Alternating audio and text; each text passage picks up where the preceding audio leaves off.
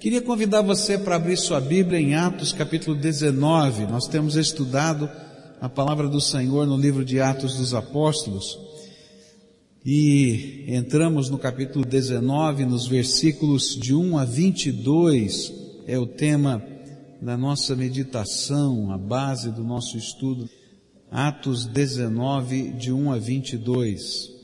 A palavra do Senhor nos diz assim: Enquanto Apolo estava em Corinto, Paulo, atravessando as regiões altas, chegou a Éfeso e ali encontrou alguns discípulos e lhes perguntou: Vocês receberam o Espírito Santo quando creram? E eles responderam: Não, nem sequer ouvimos que existe o Espírito Santo.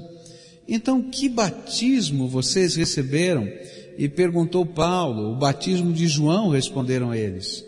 E disse Paulo, o batismo de João foi um batismo de arrependimento.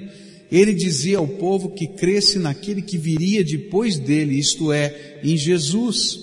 E ouvindo isso, eles foram batizados em nome do Senhor Jesus. E quando Paulo lhes impôs as mãos, veio sobre eles o Espírito Santo e começaram a falar em línguas e a profetizar e eram ao todo uns doze homens.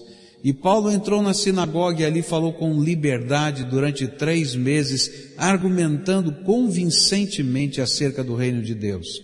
Mas alguns deles se endureceram e se recusaram a crer e começaram a falar mal do caminho diante da multidão. Paulo então afastou-se deles e tomando consigo os discípulos, passou a ensinar diariamente na escola de Tirano. E isso continuou por dois anos, de forma que todos os judeus e os gregos que viviam na província da Ásia ouviram a palavra do Senhor. Deus fazia milagres extraordinários por meio de Paulo, de modo que até lenços e aventais que Paulo usava eram levados e colocados sobre os enfermos, e estes eram curados de suas doenças, e os espíritos malignos saíam deles. E alguns judeus que andavam expulsando espíritos malignos tentaram invocar o nome do Senhor Jesus sobre os endemoniados, dizendo, em nome de Jesus a quem Paulo prega, eu lhes ordeno que saiam. E os que estavam fazendo isso eram os sete filhos de Seva, um dos chefes dos sacerdotes dos judeus. E um dia o espírito maligno lhes respondeu, Jesus eu conheço, Paulo eu sei quem é, mas vocês quem são? E então o endemoniado saltou sobre eles e os dominou, espancando-os com tamanha violência que eles fugiram da casa nus e feridos. E quando isso se tornou conhecido de todos os judeus e gregos que viviam em Éfeso, todos eles foram tomados de temor, e o nome do Senhor Jesus era engrandecido. E muitos dos que creram vinham e confessavam e declaravam abertamente suas más obras. E grande número dos que tinham praticado o ocultismo reuniram seus livros e os queimaram publicamente. Calculado o valor total, este chegou a 50 mil dracmas. Dessa maneira, a palavra do Senhor muito se difundia e se fortalecia e depois dessas coisas, Paulo decidiu no espírito ir a Jerusalém, passando pela Macedônia e pela Caia. E ele dizia, depois de haver estado ali, é necessário também que eu vá visitar Roma. E então enviou a Macedônia dois dos seus auxiliares, Timóteo e Erasto, e permaneceu mais um pouco na província da Ásia. Senhor Jesus, a gente pode viver essa vida voando nas asas do teu Espírito Santo.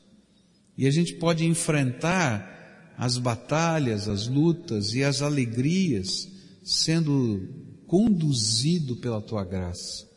E nesta hora, quando vamos meditar na tua palavra, o que nós mais desejamos é que o Senhor se manifeste aqui entre nós, que o Senhor revele a tua presença, que nós possamos ouvir a tua voz e possamos ser tocados pelo teu Espírito Santo. Age aqui entre nós, Pai. Em nome de Jesus nós oramos. Amém e amém.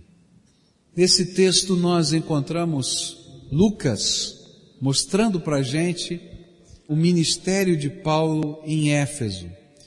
E nós vimos que a ênfase de Lucas aqui é mostrar, é personificar as maneiras pelas quais as pessoas têm vivido a fé.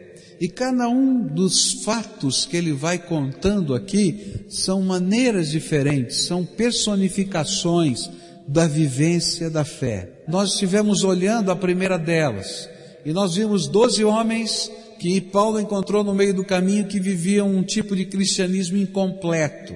E nós estudamos porque esse cristianismo era tão incompleto, mas tão incompleto, que eu não sei se eu chamaria de cristianismo, porque era um cristianismo sem Cristo, eles não conheciam Jesus.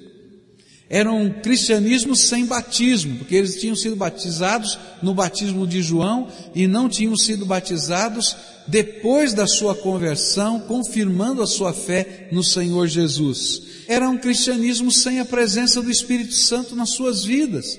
E eles nem sabiam que existia Espírito Santo.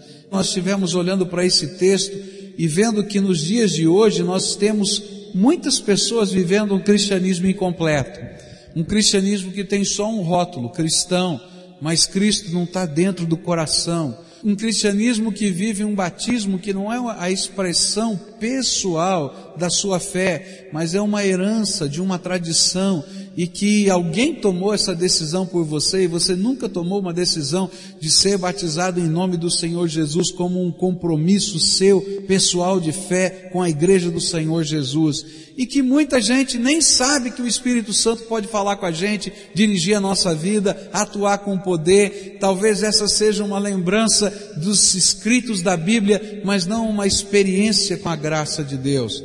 E nós estivemos orando por pessoas que quiseram receber Jesus dentro do seu cristianismo, professar um compromisso com o batismo verdadeiramente cristão e uma experiência pessoal com a graça e o poder de Deus queria continuar olhando para estas personificações do estilo de vivência da fé.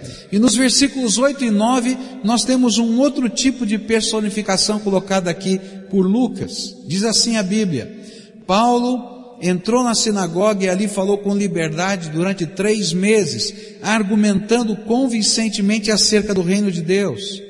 Mas alguns deles se endureceram e se recusaram a crer e começaram a falar mal do caminho diante da multidão. E Paulo então afastou-se deles, tomando consigo os discípulos e passou a ensinar diariamente na escola de Tirano. A segunda personificação feita por Lucas em sua narrativa é daquelas pessoas que endurecem o seu coração diante da palavra de Deus que os convence. É interessante que a dureza de coração não é uma incapacidade da gente perceber que algo de Deus está acontecendo.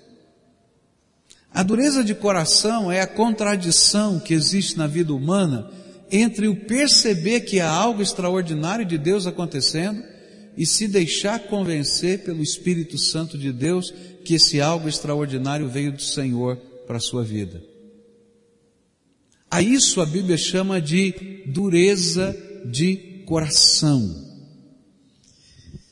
E é interessante que em qualquer época da história, da fé, da religião, do derramar da graça de Deus, desde o Velho Testamento até hoje, nós vamos encontrar pessoas que se recusam a crer, mesmo quando as evidências do poder e da graça de Deus se manifestam diante deles. Por exemplo, no Velho Testamento a gente vai encontrar o faraó do Egito, onde Moisés vai e ele diz, faraó, deixa meu povo ir. Na primeira vez que ele diz isso, diz, olha, você está doido, vou deixar os escravos ir embora, perder a economia do país. O que, que é isso? E aí, de repente, Deus começa a manifestar sinais, tremendos sinais, sinais que são repreensão que são chamados as dez pragas do Egito. E é interessante que o faraó do Egito não pode negar os sinais, ele está vendo os milagres, ele está vendo que alguma coisa está acontecendo. E ele então olha para os magos do Egito e diz assim: vocês podem competir com esses sinais? E eles começam a competir. E tem um milagre que Moisés faz, e os magos do Egito, pelo poder dos demônios, fazem um sinal semelhante. Até que chega num determinado momento em que Faraó diz assim: E aí, vocês não podem imitar esse negócio? E os magos do Egito, que adoravam demônios, olham para o Faraó e dizem assim: Este é o dedo de Deus, e ninguém pode mexer com essas coisas. E Faraó não pode dizer que ele não entendeu que o dedo de Deus estava tocando a vida dele, mas o que estava acontecendo é que ele estava com o seu coração endurecido.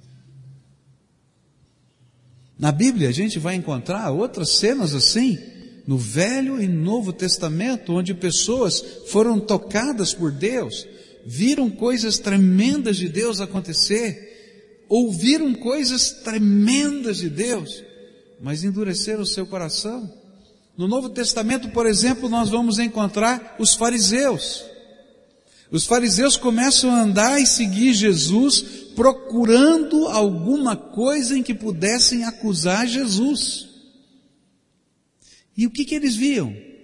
Coxos andando, cegos enxergando, leprosos sendo curados, milagres. Eles ouviram todo o sermão da montanha. Eles viram os mesmos sinais que os doze apóstolos viram. E era impossível, diante daqueles homens, dizer que algo de Deus não estava acontecendo.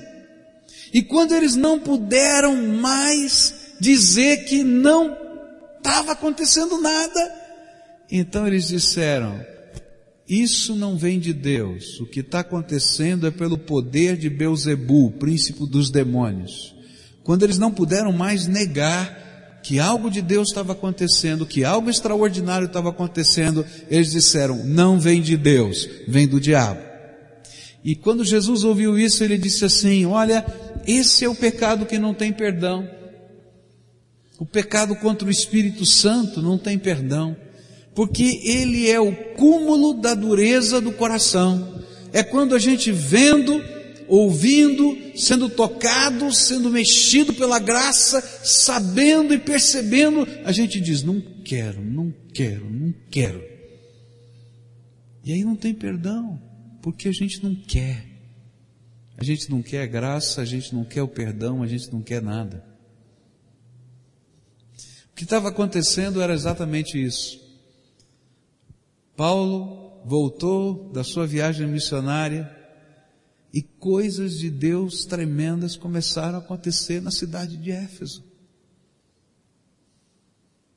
Por quê? Porque era tempo de Deus naquela cidade. Não dá para explicar. Era tempo de Deus naquela cidade. E Deus queria salvar aquelas pessoas.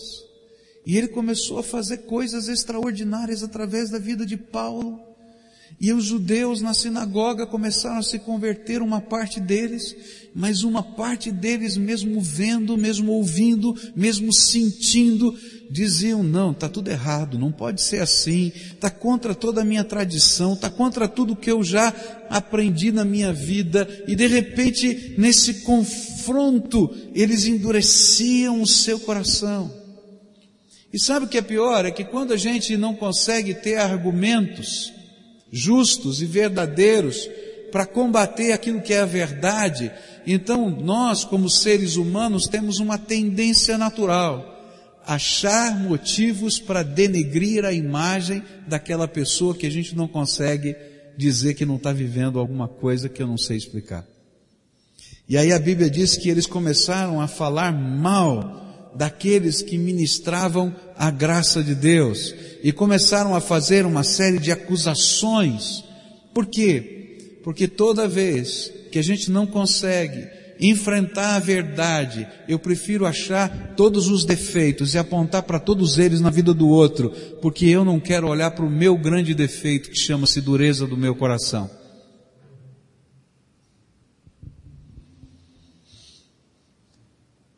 A palavra de Deus diz que quando a dureza do coração vem sobre a nossa vida, a gente está à beiradinha do cúmulo de todos os pecados. É quando a gente vê e não enxerga, ouve e não escuta, é tocado e não sente, e nunca se curva e nem se rende para o Deus vivo.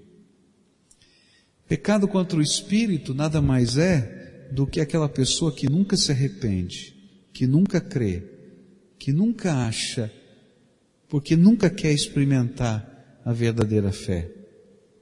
Por isso, o conselho das Escrituras é muito simples. O conselho da Escritura é simples demais assim. Se hoje você ouvir a voz de Deus, está escrito na Bíblia assim: se hoje você ouvir a voz de Deus, não endureça o seu coração. Porque a dureza de coração começa assim. Eu escuto a voz de Deus hoje e eu digo, vou deixar para amanhã. Eu escuto a voz de Deus amanhã, eu digo, eu vou deixar para depois de depois de amanhã. E à medida que eu vou escutando a voz de Deus, vendo os milagres de Deus, sendo tocado por Deus e não deixo Deus transformar a minha vida, mexer na minha vida, eu vou endurecendo o meu coração. E vai chegar uma hora que eu não vou perceber Deus do meu lado. E vou achar um absurdo as pessoas que ainda acreditam que Deus fala com a gente. Tamanha dureza do nosso coração. Nessa personificação, Lucas está falando e está nos ensinando que existem pessoas hoje, a semelhança daqueles doze que viviam um cristianismo sem Cristo, um cristianismo sem batismo e um cristianismo sem o Espírito Santo. Existe gente hoje que vê e não enxerga, ouve e não escuta, sente e não é tocado, onde a graça de Deus está se movimentando eu acho incrível isso. Que às vezes a gente vê isso acontecer dentro de uma casa. Às vezes você tem uma casa toda resistente à palavra do Evangelho, não é? Mas quando a coisa aperta, aí chega um dos membros da casa e diz assim, às vezes o marido para a esposa, às vezes a esposa para o esposo, filho para pai, pai para filho, sei lá quem, e diz assim, ora aí por mim, hein, porque eu sei que Deus ouve as suas orações. Já ouviu isso? Essa é a típica conversa de quem está endurecendo o seu coração. Porque ele já viu, já ouviu, já sentiu, mas continua não querendo nada com Deus. Aí quando a coisa aperta, ao invés de dobrar o seu joelho e orar e buscar a face de Deus, porque ele vai ser visitado pela graça e diz, ora aí por mim. Ou, ou fala lá. Porque na verdade já sabem. Não é que não conhece, mas o coração está duro. A palavra de Deus diz que chega um momento em que o tempo de ministração da graça se encerra. E é isso que a gente não entende. Chegou uma hora que Paulo disse assim: chega de ficar na sinagoga. Para quê? Eles não querem. E então ele sai da sinagoga e vai para uma escola, aluga um lugar, uma sala de aula chamada Escola de Tirano. E ele vai para aquele lugar com aqueles que querem. E deixa aqueles que não querem continuarem não querendo. E na vida da gente acontece isso. Chega um momento que a paciência de Deus diminui. E diz: Olha, você quer experimentar do teu jeito? Continua vivendo do teu jeito. Faz do teu jeito. E eu já encontrei muita gente quebradinha, arrebentadinha, aos pedaços. Alguns anos atrás tinha um pastor, ele já é falecido, de uma outra denominação. Ele tinha um problema de audição. E porque eu falo devagarinho, ele conseguia entender o que eu pregava. E ele começou a vir aqui a nossa igreja porque ele podia participar do culto. E virou um grande amigo meu. E ele dizia para mim: ora pela minha filha. Ora pela minha filha. Ora pela minha filha. Isso foi durante anos. E aquele pai e aquela mãe orando pela filha. E orando pela filha. Essa filha entrou por caminhos tão complicados, tão enrolados. Algum tempo atrás eu encontrei essa filha. Doente, com uma enfermidade gravíssima, e com a filha dela do lado. Estava aqui num apelo, chorando, e eu pude dar um abraço nas duas. O papai dela já tinha morrido. O tempo dela ouvir o papai falando para ela e o tempo das orações do papai por ela tinham passado. Ela estava sozinha nesse mundo, enfrentando as batalhas da vida, chorando abraçada com a filha dela, uma adolescente já, depois de tantos anos, enferma, doente.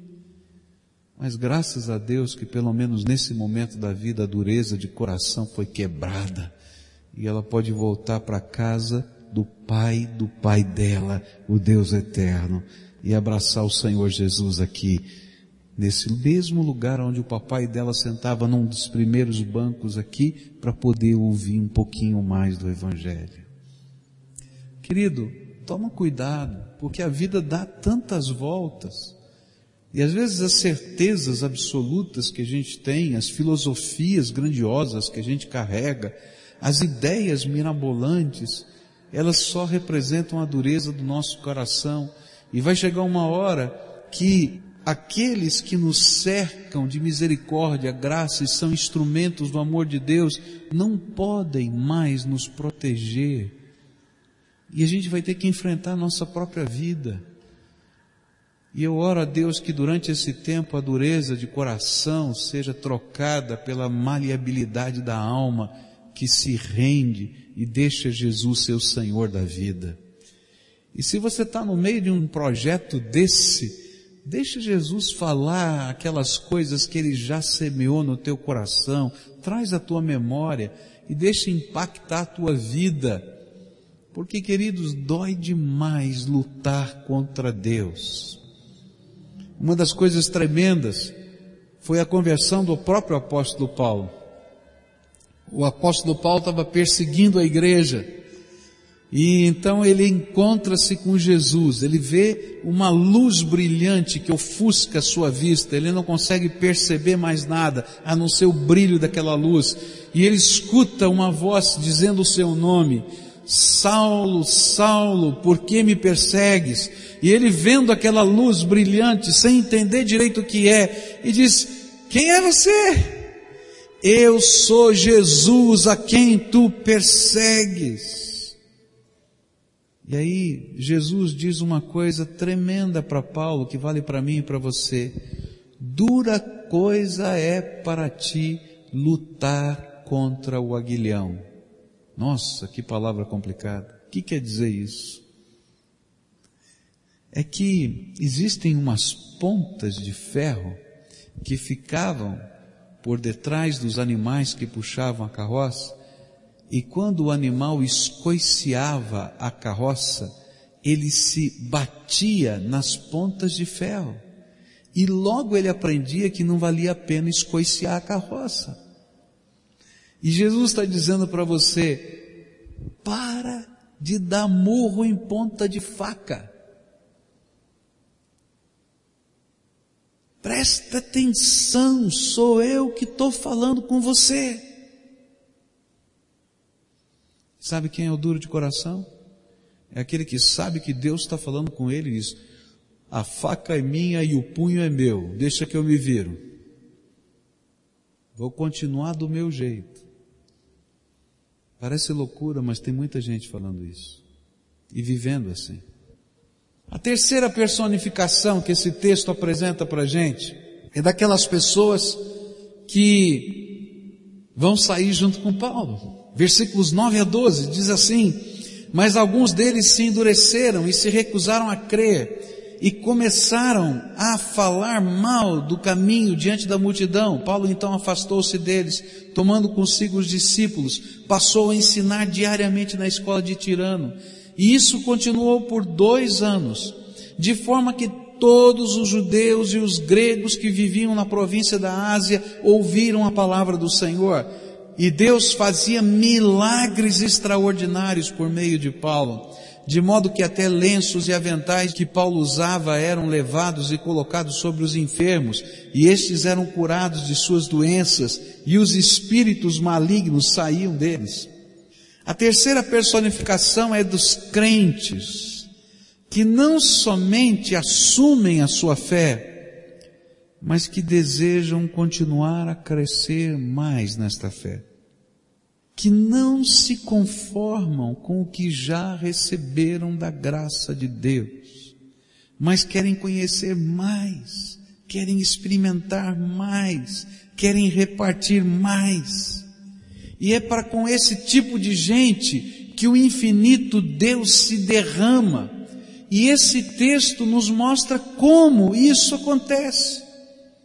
Como é que foi que isso aconteceu? Gente que porque tinha fome da graça de Deus e ouvia a palavra de Deus, espalhava pelos lugares onde passavam, influenciando o povo a respeito daquilo que tinham experimentado da graça. Eles iam lá para a escola de Tirano, o apóstolo Paulo pregava para eles, ensinava para eles, orava junto com eles, as reuniões eram maravilhosas, mas não ficava tudo na casa da escola de Tirano. Aquele povo ia lá buscar mais, e saía para trabalhar, e saía para viajar, e saía para viver a sua vida, mas a Bíblia diz que a boca fala do que o coração tá, tá cheio. E se você está buscando ser cheio dessa graça e o teu coração ficar cheio da graça, o que, é que vai acontecer? Você vai levar essa graça para onde você for. E você vai contar dessa graça para os outros. E quando você encontrar uma situação complicada, você viu lá o apóstolo orar por alguém. Você diz, eu não sou o apóstolo, mas o Jesus do apóstolo é o mesmo. E eu vou orar para Jesus. E você diz assim, posso orar por você? E sabe o que Deus faz? Deus revela a sua graça sobre a sua vida, porque Ele quer usar gente, gente simples. E sabe, quando a gente quer buscar mais da graça de Deus e encher mais o nosso coração, a palavra de Deus se espalha.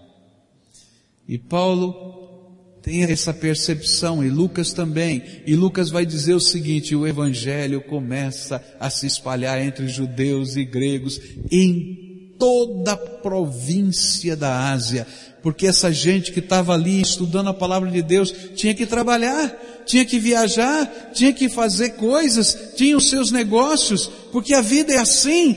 Mas eles levavam a graça de Deus por onde iam, oravam pelas pessoas, dividiam essa graça e Deus ia fazendo coisas tremendas. Sabe qual era o segredo? Eles queriam mais da graça de Deus. E aí? Milagres de Deus começaram a acontecer. Por quê? Porque é nesse ambiente da fé, que é um ambiente tremendo e maravilhoso, que propicia o derramar do poder de Deus. É no ambiente da fé que os milagres de Deus acontecem. A gente começa a orar juntos. E não importa quem está do lado da gente, a gente está orando. E Jesus vem, porque Ele prometeu, onde tiverem duas ou três pessoas reunidas no nome dEle, Ele vai estar com, ele, com essas pessoas. E a gente começa a orar um pelo outro, e a buscar a face de Deus, e a gente quer mais. Pode ter certeza, virão respostas de Deus. Milagres de Deus vão acontecer manifestações do poder de Deus vão acontecer. Curas vão acontecer. Soluções vão acontecer. E a coisa começou a ficar tão tremenda, tão tremenda, que algumas pessoas que ainda não tinham uma fé muito esclarecida, porque o poder está em Jesus, não está em ninguém mais. Eles diziam assim: bom, eu não sei se dá para eu fazer isso sozinho, Paulo, você pode ir lá orar comigo, com alguém? Diz, olha, não dá, eu estou aqui atendendo essa multidão, vai você. Aí ele pegava um lencinho de Paulo, mas me dá um lencinho teu. Aí levava o lencinho de Paulo, chegava lá perto da pessoa, olha, eu já vi o apóstolo curar uma pessoa. E eu vi Jesus responder a oração. Eu vou orar por você. E colocava o lencinho de Paulo lá. Esse não é o tipo de fé que Deus quer que nós tenhamos, porque Ele quer que você saiba que Ele vai derramar poder sobre a tua vida. Mas sabe o que acontecia? Deus derramava graça. E coisas extraordinárias começaram a acontecer. Mas o que estava por trás?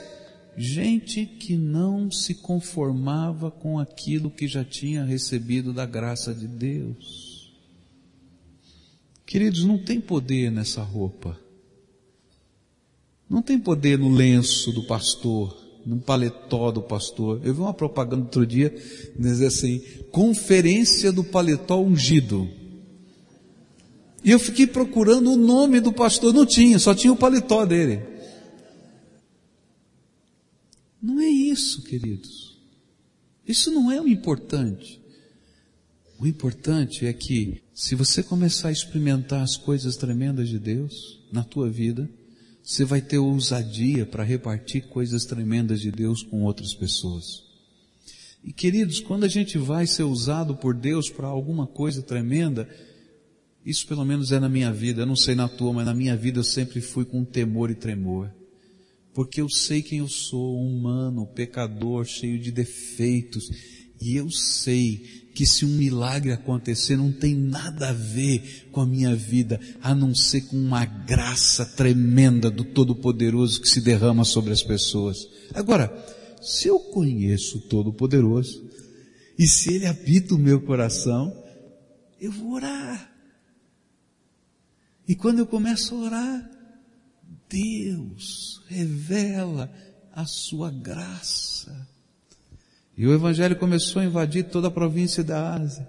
E milagres de Deus começaram a acontecer. E como aquela era uma região tremendamente dominada por cultos que envolviam demônios, magia negra, que envolviam ocultismo, que envolviam práticas outras tentando controlar a vida dos outros através da magia. E sempre que você encontrar culturas que estão envolvidas com isso, você vai encontrar de frente Satanás. Eles chegavam, pregavam o evangelho e algumas pessoas caíam endemoniadas. Porque existem pessoas que vivem endemoniadas. E aquela gente, na autoridade do Espírito de Deus, repreendia os demônios.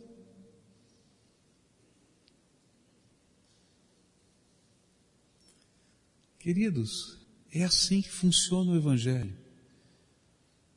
Se você é um cristão sem Cristo, um cristão sem batismo e um cristão sem o Espírito, ou seja, se você não é cristão, só tem o rótulo, o Evangelho não vai ser assim para você.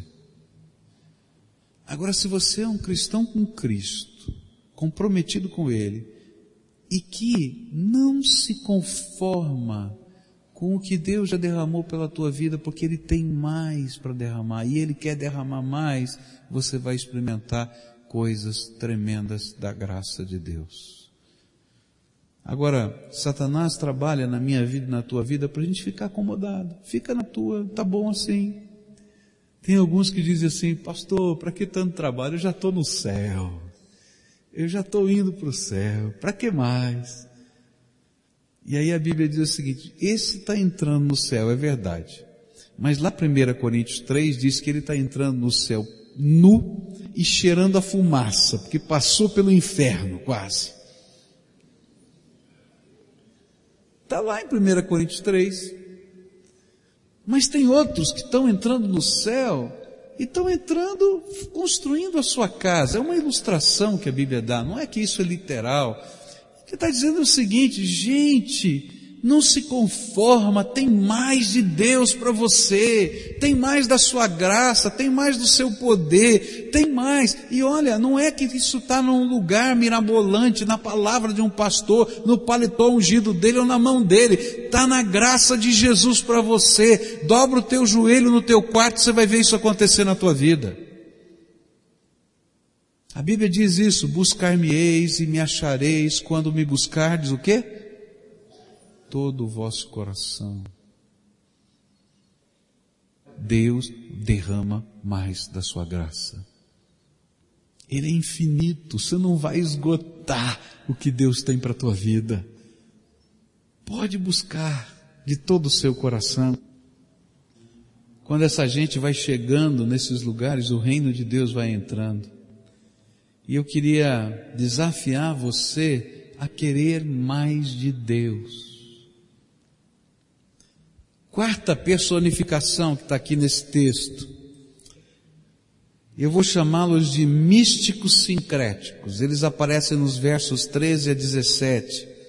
E alguns judeus que andavam expulsando espíritos malignos tentaram invocar o nome do Senhor Jesus sobre os endemoniados, dizendo: em nome de Jesus, a quem Paulo prega, eu lhes ordeno que saiam. Os que estavam fazendo isso eram sete filhos de Seva, um dos chefes dos sacerdotes dos judeus.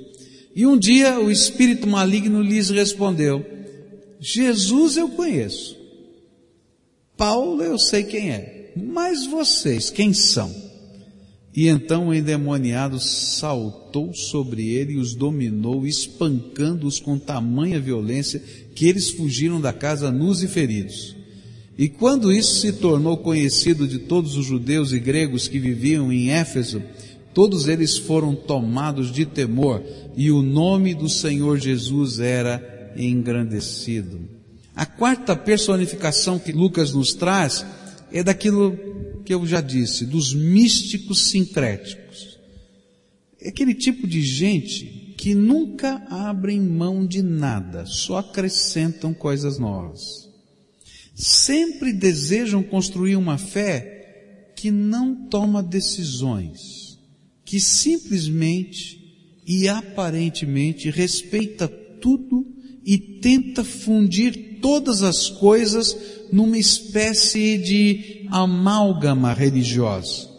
Todos os caminhos levam para Deus. Esses são os filhos de Seva. Eles eram judeus, filhos de um sumo sacerdote, que tinham um ministério itinerante, que viajavam de cidade em cidade e que tinham uma quedinha para o esoterismo. Esse era o jeitão deles. E eles eram vistos como pessoas espirituais, como pessoas elevadíssimas. E aparentemente todos gostavam deles, pois eles conseguiam não desagradar ninguém com as misturas das crenças e manifestações de poder espiritual. Chegava um judeu ortodoxo, olhava para eles, esse aqui é um judeu ortodoxo. Olhava, esse aqui é um liberal, é, esse aqui é um liberal. Ah, esse aqui é um judeu esotérico, ah, esse aqui é esotérico. Chegava um grego, dizia, olha, tá, sabe que ele tem bastante da filosofia grega, que interessante, e tudo misturado. Eles viram que naquela cidade, a cidade de Éfeso, milagres eram feitos em nome de Jesus. E que muitos discípulos, cujos nomes não são citados aqui nas Escrituras, porque eram os membros dessa igreja, tinham suficiente autoridade espiritual para repreender os demônios daquelas pessoas oprimidas por Satanás. E então, o que eles fizeram? O que eles sempre faziam? Eles misturaram as liturgias e criaram o rito de Éfeso. Ah, Bom, aqui em Éfeso, a gente sabe que tem uma influência cristã, judaica, da deusa Artemis, das magias, então vamos criar o rito dessa cidade, totalmente adaptado a esse lugar. encontraram lá um endemoniado, né? E eles então usaram as práticas usuais deles e incluíram nas práticas usuais deles o seguinte: em nome de Jesus, a quem o apóstolo Paulo, não chamaram de apóstolo, a quem Paulo prega, nós ordenamos a você, espírito maligno, saia! Tá bonito, né? Só que não funciona. Não funciona. Toda vez que eu quero fazer um sincretismo, uma amálgama, uma mistura de fé, não funciona, queridos. Não funciona no reino de Deus. Não funciona. E aí é interessante, né? O que vai acontecer, eu acho tão engraçado. Bom, engraçado hoje, né? Porque naquele dia deve ter sido tremendo, né? O demônio lá olha para ele assim, o capetão olha para ele assim e diz assim: Ô oh, moço, Jesus eu conheço, já ouvi falar de pau, mas você não tem nada a ver com isso. Toma que eu vou bater em você. E dá-lhe uma surra danada. O que que esse texto ensina para gente? E essa aqui é uma coisa tremenda para a gente pensar. Sincretismo religioso é tremendamente perigoso. Porque ele não representa poder espiritual algum, mas ao contrário, nos coloca à mercê da força destruidora do inimigo de Deus que é Satanás. Eu estava lendo num jornal sobre algo que acontece aqui no Brasil, que eu acho muito estranho para minha cabeça. Eu li no jornal, então eu posso falar. De um determinado rito que foi implantado numa igreja cristã, aprovado por uma diocese cristã, no estado da Bahia, que misturava pontos da macumba com a missa católica. Eu li no jornal, se não me engano, a Folha de São Paulo. E eu fico pensando, é exatamente isso aqui que a gente está lendo na Bíblia. E queridos, toda vez que a gente quer fazer essa mistura de fé, sem abrir mão de nada e tentar ajustar tudo, porque a gente acredita que todos os caminhos levam para Deus, a gente vai entrar num campo tremendamente perigoso. Para o qual você não tem Preparo nenhum. Porque o único preparo para a gente entrar nesses enfrentamentos espirituais é quando Jesus está dentro do nosso coração. Se você está vivendo um cristianismo sem Cristo, você nunca vai estar preparado. Agora, se você vive um cristianismo que Cristo está dentro do teu coração, a palavra de Deus diz que o maligno não lhe toca, não tem poder para tocar na tua vida. Eu me lembro de uma ocasião que apareceu uma família inteira no gabinete pastoral. Eles estavam desesperados. Eles disseram assim, pastor, tem alguma coisa estranha acontecendo. A gente não sabe explicar o que está acontecendo, mas tem alguma coisa estranha acontecendo. E eu disse, o que é que está acontecendo? Olha, o meu filho já é o terceiro carro que ele bate. E as circunstâncias em que ele bate o carro são estranhíssimas. E eu perguntei, mas o que que acontece? Ele diz assim, pastor, eu não sei se o senhor acredita nessas coisas, mas ele entra em transe, ele fica uma outra pessoa e de repente ele começa a dirigir o carro de um jeito muito estranho e ele bate o carro. E eu conheço meu filho, meu filho não é assim, é um negócio esquisito. A gente levou no psiquiatra, no médico, já fez, mas não é normal, pastor. E a gente começou a conversar. E de repente aquele moço disse o seguinte para mim, sabe, pastor? Um dia eu fui num centro espírita. Eu sou católico, mas eu fui no centro espírita. E cheguei lá, alguém disse assim: Você não quer tomar um passo para ter sorte? E eu disse: Eu quero. Eu quero ter sorte. E lembra disso, toda vez que eu quero misturar todas as coisas, porque eu acho que todos os caminhos levam para Deus, eu estou correndo perigo. Porque não, não existem todos os caminhos levando para Deus. A Bíblia diz que só tem um caminho. Jesus disse: Eu sou o caminho, a verdade e a vida, e ninguém vem ao Pai senão por mim. E a partir daquele dia, ele começou a incorporar um demônio na vida dele. E ali naquele encontro, no gabinete pastoral, nós tivemos que repreender os demônios. E depois que esses demônios foram expulsos, ele recebeu Jesus como Senhor da sua vida, nunca mais aconteceu isso na vida dele. Agora, o que você precisa entender é que esse tipo de cristianismo místico, sincrético, ele é muito agradável. Você pode estar bem com todo mundo, você pode dizer que tudo é bom, que tudo é maravilhoso, mas a Bíblia diz que nem tudo é bom. E que não dá para a gente viver esse sincretismo. Agora eu quero falar baixinho aqui. Se você é um crente que tem Cristo Jesus no coração e tem medo de demônio, eu fico com dúvida. Porque quem tem que ter medo de demônio são os filhos de serva. Que esses vão levar uma sua. Mas esses que têm Jesus no seu coração pode ter certeza que maior é aquele que está conosco do que aquele que é contra nós, porque o Senhor Deus é por nós, e se Deus é por nós, acabou. Então para com isso. E se você sente falta de poder e sabedoria, busca que você vai encontrar, que Deus vai te dar. Agora não fica fazendo mistura. O que é de Deus é de Deus, o que não é de Deus provém do maligno, não tem meio termo. É isso que a palavra de Deus ensina para gente. Não dá para viver um esoterismo evangélico. Não dá, queridos, não tem isso na Bíblia. Ou é da graça de Deus ou não é. A quinta coisa. Termina esse texto dizendo assim: Muitos dos que creram vinham e confessavam e declaravam abertamente suas más obras e grande número dos que tinham praticado ocultismo reuniram seus livros e os queimaram publicamente. Calculado o valor total, este chegou a 50 mil dracmas. Dessa maneira, a palavra do Senhor muito se difundia e se fortalecia.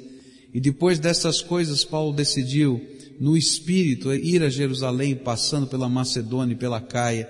E ele dizia, depois de haver estado ali, é necessário também que eu vá visitar Roma. E então enviou a Macedônia dois dos seus auxiliares, Timóteo e Erasto, e permaneceu mais um pouco na província da Ásia. Quinto e último personificação que esse texto nos apresenta é de pessoas dispostas a renunciar os seus antigos pactos. Eu queria que você tentasse imaginar essa cena. Naquelas reuniões lá na escola de Tirano, era uma sala alugada. Começava a se pregar o Evangelho, a estudar a palavra de Deus, coisas tremendas de Deus começavam a acontecer. E aí as pessoas começavam a sentir a presença do Espírito Santo de Deus.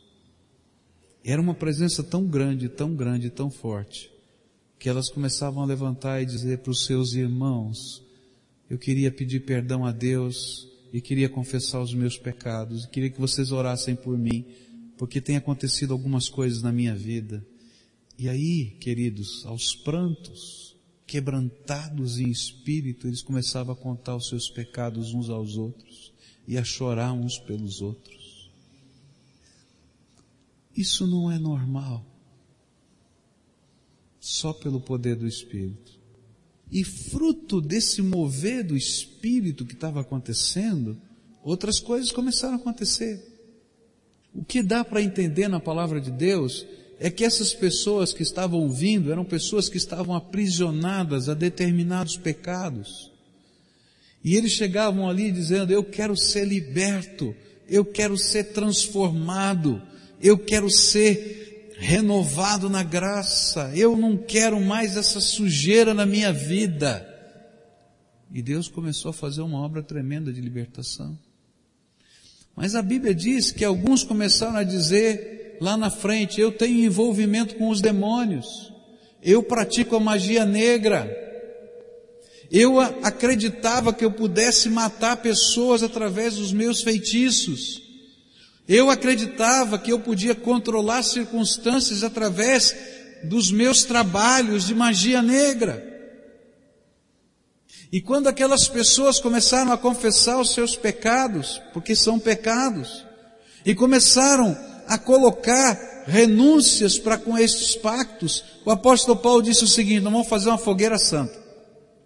Nós vamos marcar um dia, e todos vocês que têm envolvimento com o cultismo, com todas essas coiseiras todas, nós vamos queimar tudo em praça pública. Gente, naquele tempo, quem tinha um livro era rico. Porque os livros não eram impressos como são hoje, eles eram manuscritos. Pagava-se alguém para ficar escrevendo e copiando um livro. E o material do livro era de pergaminho, era couro que era preparado para ficar finíssimo e era colocado na forma de rolos e aquilo custava caríssimo. A Bíblia diz que custava tão caro, tão caro, que as montanhas desses livros que eles juntaram em praça pública, eles calculavam que custava 50 mil dracmas. Uma dracma equivalia aproximadamente à diária de um trabalhador braçal. Vou colocar aqui, vou fazer um preço médio, tá? Quanto custa a diária de uma diarista trabalhando em casa? 50? Mais ou menos 50 reais? Tá, tá razoável? Na média, valor médio, 50 reais. 50 mil vezes 50 dá 2 milhões e meio de reais. Aproximadamente 1 milhão e 250 mil dólares. De livro. Na praça pública. Para os homens até a fogo. Você imagina o rebuliço que deu na cidade? Os caras são loucos. Vão queimar os livros em praça pública. E lá na cidade de Éfeso tem a ruína de uma das grandes bibliotecas do mundo, porque aquilo representava a cultura daquele tempo. Os livros de magia. E com certeza as pessoas começaram a dizer: esses crentes são tudo maluco, estão queimando a cultura. E outros dizendo assim, mas por que, que eles não vendem os livros? Pega o dinheirinho e dá para os pobres. Não é verdade? Não é assim?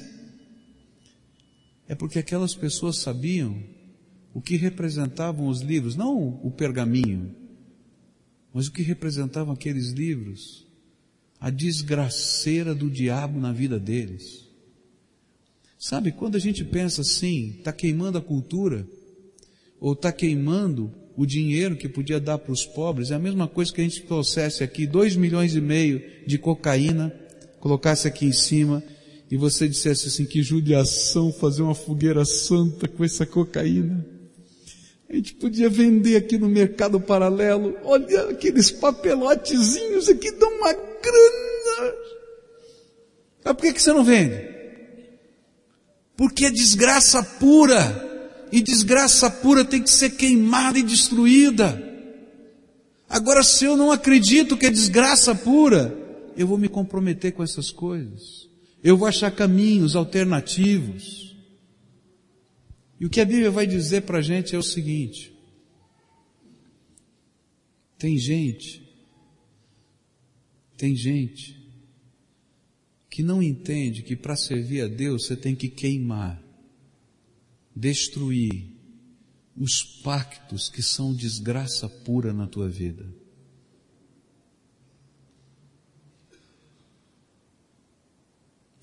Não adianta eu querer servir a Deus levando junto comigo a tralha que eu trouxe do passado da minha vida. Tem alguns objetos de culto que você tem lá na tua casa, queridos, que não servem nem para decoração, porque é desgraça pura, porque adoram deuses que não são deuses, que não tem nada a ver com Deus. E se a gente não entender que é desgraça pura, a gente se perde nessa vida. E aí eu vou aprender uma coisa tremenda com esses homens que estão vivendo um verdadeiro avivamento naquele tempo. Quando a gente encontra Jesus e o cristianismo entra dentro do nosso coração e o Espírito de Deus está agindo na nossa vida, o poder de Deus flui, mas tem que haver mudança na nossa vida. Os nossos pecados nós confessamos para Deus e os rejeitamos da nossa vida não pode ter lugar para eles num cantinho do meu quarto, ou num cantinho do meu coração, ou num cantinho da minha história. Aquelas coisas desgraçadas, horrendas que o Satanás colocou e aprisionou você durante tanto tempo, você tem que botar para ser queimado, porque não presta nem para dar para alguém. Que desgraça. E se eu não estiver disposto a romper pactos, romper compromissos antigos, romper com adorações que não são aquelas que Deus propôs para minha vida, e se eu não tiver coragem de colocar isso no seu devido lugar, o que eles estavam dizendo que aquela fortuna em livros era lixo, e não tinha melhor lugar para ele do que ser queimado. E eles estavam dando um testemunho público: Jesus é o Senhor da minha vida. Não é a grana, não é o poder, não é nada, é Jesus. E alguns diziam: vocês são loucos, vocês são retrógrados, vocês não entendem a cultura, vocês são isso e aquilo. Ele diz assim: vocês podem achar que, que eu seja tudo isso, mas eu sou de Jesus, aleluia, e acabou. É assim que funciona. E tem muita gente querendo viver um cristianismo sem Cristo, um cristianismo sem batismo, um cristianismo sem o Espírito Santo, um cristianismo sincrético, um cristianismo que deixa rastros para trás e que nunca quebra as pontes do passado. E eu quero dizer, isso não é cristianismo. Porque o único cristianismo que existe é quando Jesus é o Senhor e o Salvador da nossa vida. Eu queria orar por você. Uma oração de confissão e de entrega. Não dá para viver um cristianismo pela metade. Jesus precisa ser o Senhor da tua vida. Não dá para ficar vivendo essa mistura. Você tem que colocar Jesus e só Jesus como Senhor da tua vida.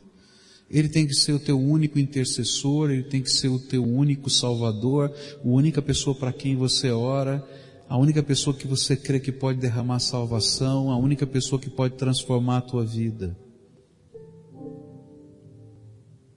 E às vezes para a gente fazer isso, a gente tem que dizer para Ele o que nos amarra.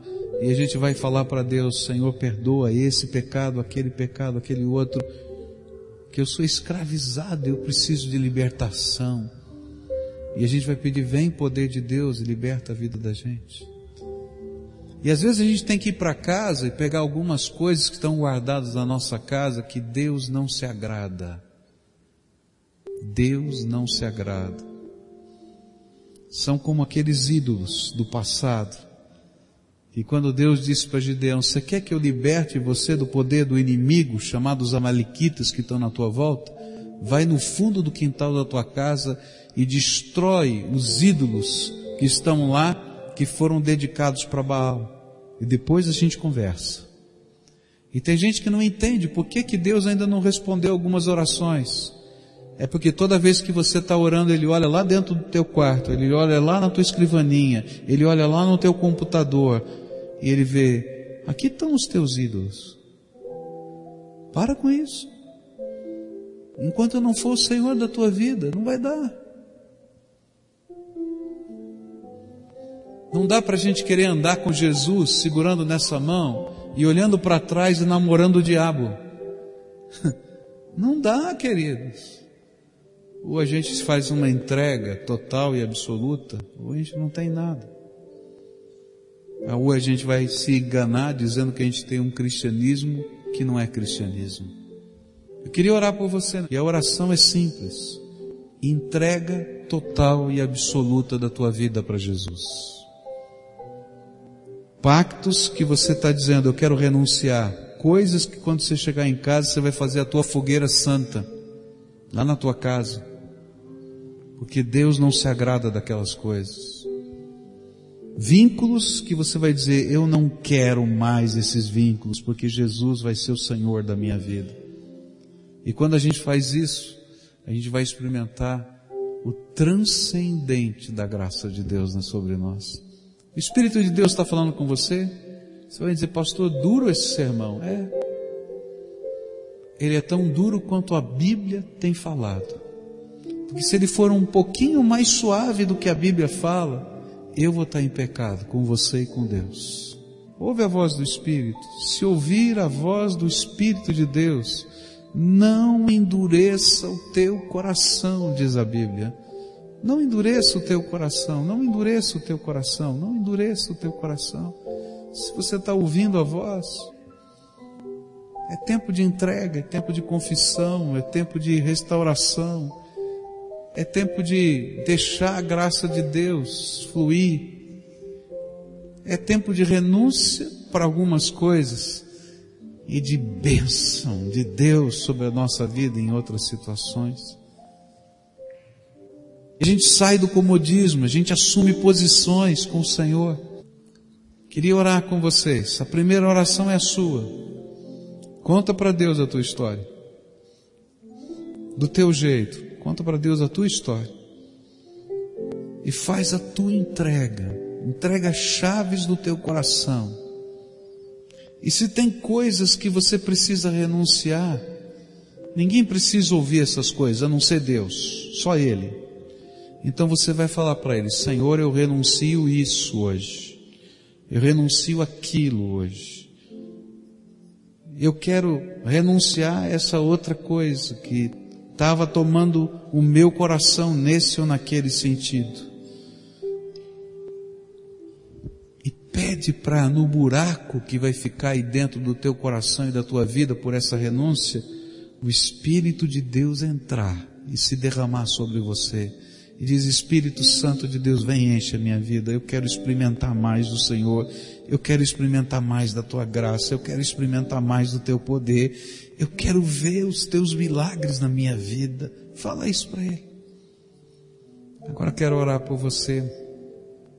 Querido Senhor, aqui estão teus filhinhos amados. Tu conheces o nome deles. Tu conheces a história história deles. Tu tens estado com eles nos lugares mais íntimos da vida. Tu sabes todas as coisas. E eles vieram aqui para responder ao chamado do Senhor no coração deles. E eles vieram para dizer: Senhor Jesus, eu estou me entregando a Ti. E eu quero romper pactos antigos. Eu não quero sincretismo, amálgama, eu quero a pureza da verdade do Evangelho na minha vida. E quero que o Senhor seja o meu professor particular. E eu quero te pedir, Senhor, abre as janelas dos céus agora e derrama do Espírito Santo sobre esses teus filhos. E que o milagre seja a presença do Senhor transformando, quebrando, e se existe alguma cadeia de Satanás sobre essa vida, se existe alguma algema do diabo, algum espírito perturbador, que ele seja repreendido e expulso em nome de Jesus. E que esses teus filhinhos conheçam o poder do nome de Jesus, não só de ouvir falar, mas experimentando esse poder, essa presença e esse propósito na vida deles. Fica com eles, Senhor. Fica com eles e faz o imponderável acontecer na vida deles. É em nome de Cristo que eu oro. Amém e amém.